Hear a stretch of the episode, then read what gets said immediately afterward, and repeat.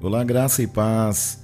Muito bom dia, boa noite ou boa tarde para você, onde você estiver ouvindo esse devocional. Que essa palavra fale profundamente ao seu coração.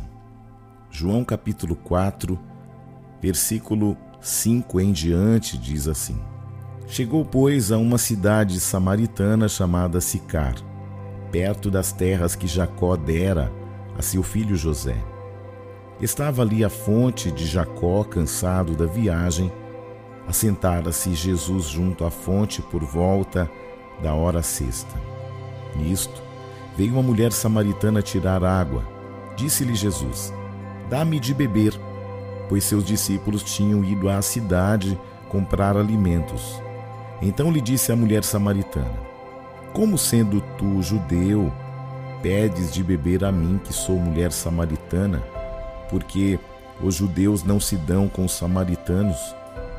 Jesus lhe respondeu: Se conheceras o dom de Deus e quem é que te pede, dá-me de beber, tu lhe pedirias e ele te daria água viva. Respondeu-lhe ela: Senhor, tu não tens como tirar e o poço é fundo. Onde, pois, tens a água viva? Eu tenho descoberto muitas coisas e ao longo de muitos anos eu tenho compartilhado a palavra de Deus a muitos corações. As Escrituras deixam claro que Jesus é a descendência de Abraão, filho de Davi. O livro de João é muito forte, enquanto Mateus começa falando sobre a linhagem, o Evangelho de João começa falando sobre a divindade. Quando nós olhamos o Evangelho, reconhecemos a divindade do Senhor Jesus e sua origem. Deus planejou que seu filho nasceria. Jesus é uma ideia de Deus para resgatar o homem para ele mesmo. Desde o princípio, Deus tinha feito uma estratégia. Muitas pessoas acordam todos os dias de manhã, trabalham, vêm à igreja, se movimentam, visitam parentes, mas não possuem uma estratégia espiritual.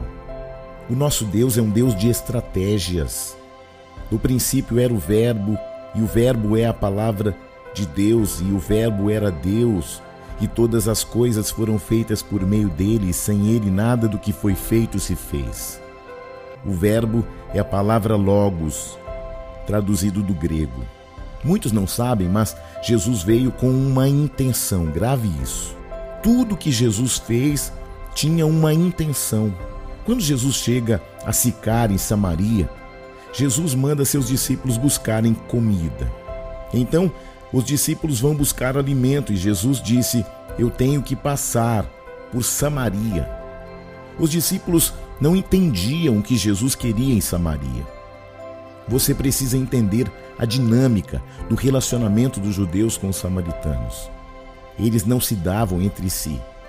Os samaritanos tinham se isolado, tinham doutrinas estranhas que os judeus não concordavam eram um povo diferente das outras pessoas. Habitavam nas montanhas por centenas de anos. Os samaritanos tinham costumes diferentes. Os judeus não concordavam com as doutrinas e então achavam melhor se manter à distância. Mas Jesus, ele é incrível mesmo, é ou não é verdade? Porque ele não vive por trás de uma cortina, por trás de uma religiosidade porque Jesus não é um muro, ele é um caminho. Um dos atributos mais incríveis de Jesus é que ele é um especialista em abrir as portas da reconciliação, da reaproximação. Jesus quebra qualquer barreira para tocar em todo tipo de pessoas. Infelizmente, o maior problema do evangelho ou dos evangélicos é que, na maioria das vezes, temos problema de nos relacionar com quem não professa a mesma fé. Sabe por que você ainda não alcançou pessoas para o reino de Deus? Porque ao invés de você criar pontes, você tem construído muros. Você gosta de andar com pessoas que pensam como você, que gostam do que você gosta, que têm as qualidades pelas quais você acredita. Evangelho é para criar acesso de pessoas perdidas a um Deus de amor. João 3,16 diz que Deus amou o mundo de tal maneira que deu seu Filho unigênito para que todo aquele que nele crê não pereça, mas tenha vida eterna. Como cristãos, precisamos ser luz em meio às trevas. Devemos ser o sal da terra. Nós fomos chamados para impactar a cultura. O que Deus está fazendo em sua vida não pode ser mantido em segredo, não pode estar escondido não pode estar guardado. Nós servimos um Deus que quebrou a cultura dos homens para estabelecer os princípios do reino. O primeiro princípio de Deus é salvar o homem. O que Deus fez na sua vida não foi apenas para você, foi para que se mova através da sua vida. Não pode ser mantido em segredo, não pode ser escondido, não pode estar guardado. Servimos a um Deus que quebrou a cultura dos homens para estabelecer a sua verdade, e conhecereis a verdade, a verdade vos libertará. Jesus veio para que fôssemos alcançados, e por isso ele quebrou tudo aquilo que nos impedia de nos chegar ao Pai. Jesus passou por barreiras da religiosidade. Ele tocou o que não poderia ser tocado, alcançou aos que não eram alcançados e ele amou aos que não eram amados.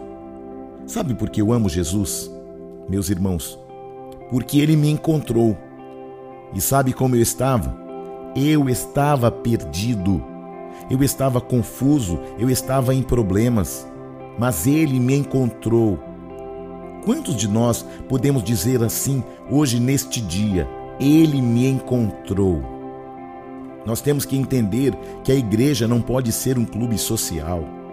Muitos pensam que por terem sido encontrados, agora têm direito de julgar os que não foram encontrados ainda. E sabe o que está acontecendo? Muitos ainda estão perdidos nas trevas, porque você não tem sido um meio para que outros sejam também salvos. Nós fomos escolhidos para alcançar pessoas. Os religiosos nunca vão conseguir alcançar ninguém, sabe por quê?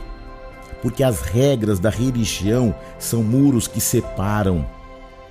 Jesus foi onde a religião não ia. Jesus tocou no esquife do filho da viúva de Naim. Jesus foi em Decápolis e salvou o endemoniado de Gadara, que, diga-se de passagem, tornou-se o primeiro missionário de Decápolis. Curou o atrofiado no sábado, ressuscitou a Lázaro depois de quatro dias, curou dez leprosos, curou cegos em Jericó, perdoou a mulher pega em adultério, salvou o ladrão arrependido ao seu lado. Sabe o que acontece hoje? Sabe o que está acontecendo hoje? Muitos cristãos estão gastando energia tentando ser aceitos. Você não precisa de votos. Ele te chamou para fazer o que está escrito em Lucas 9, 23 e 24. Se alguém quer vir após mim, negue-se a si mesmo. Tome cada dia a sua cruz e siga-me. Porque qualquer que quiser salvar a sua vida, perdê-la-á, mas qualquer um que por amor de mim perder a sua vida, salvá-la. Glória a Deus. Esse é um tempo que o Senhor está nos chamando para anunciar as boas novas do Evangelho, que só podem ser boas se forem anunciadas. Deus quer se movimentar através dessa geração. Ele quer usar a sua vida para fazer coisas incríveis, inacreditáveis. Mas escute, por favor, para encerrar. O tempo é importante. Não desperdice o seu tempo mais correndo atrás do vento. Você não pode perder tempo porque o tempo é uma fonte limitada. Grave o que eu vou dizer.